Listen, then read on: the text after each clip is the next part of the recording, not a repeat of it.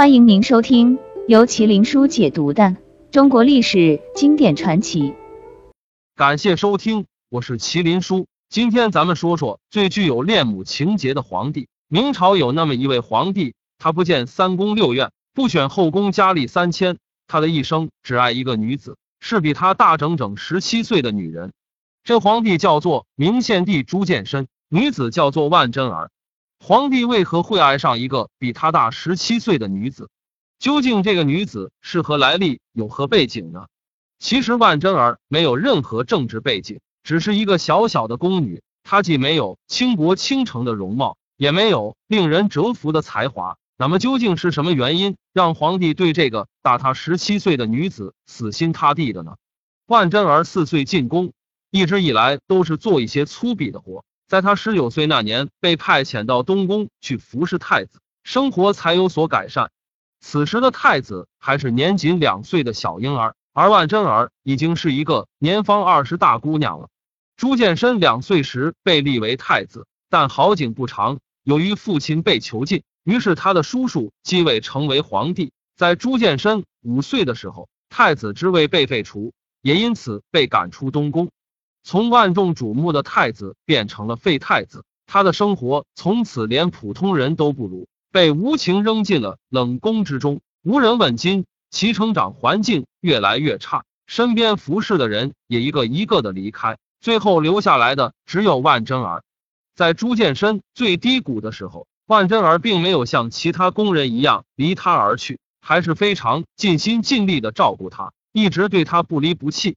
万贞儿对朱见深的这份感情，可能是由于恩情，也可能是亲情，更可能是由于同情。万贞儿陪伴朱见深，从两岁的孩童一直到成长为十岁的少年，他见证了朱见深从太子变为废太子，再到夺门之变，最后又变成太子的过程。在这八年的时光里，朱见深身边没有真正的亲人，唯有万贞儿一直陪在他的身边。可以说，万贞儿比他亲生母亲还亲。她是既当保姆，也是奶妈，更是朱见深的启蒙导师，也是他童年时期身边唯一一个至亲的人。虽然是主仆关系，但又更胜于母子关系。在这共患难的八年时光中，两个人奠定了非常坚实的感情基础。朱见深幼年时期把万贞儿当母亲般看待，但随着年岁的成长，朱见深爱上了这个抚养他长大的女子，直到朱见深十八岁登基那天，他的第一道命令就是把万贞儿封为皇后。但出于封建礼法，一个皇帝把一个比他大十七岁宫女封为皇后，属实不妥，还会遭到众人反驳。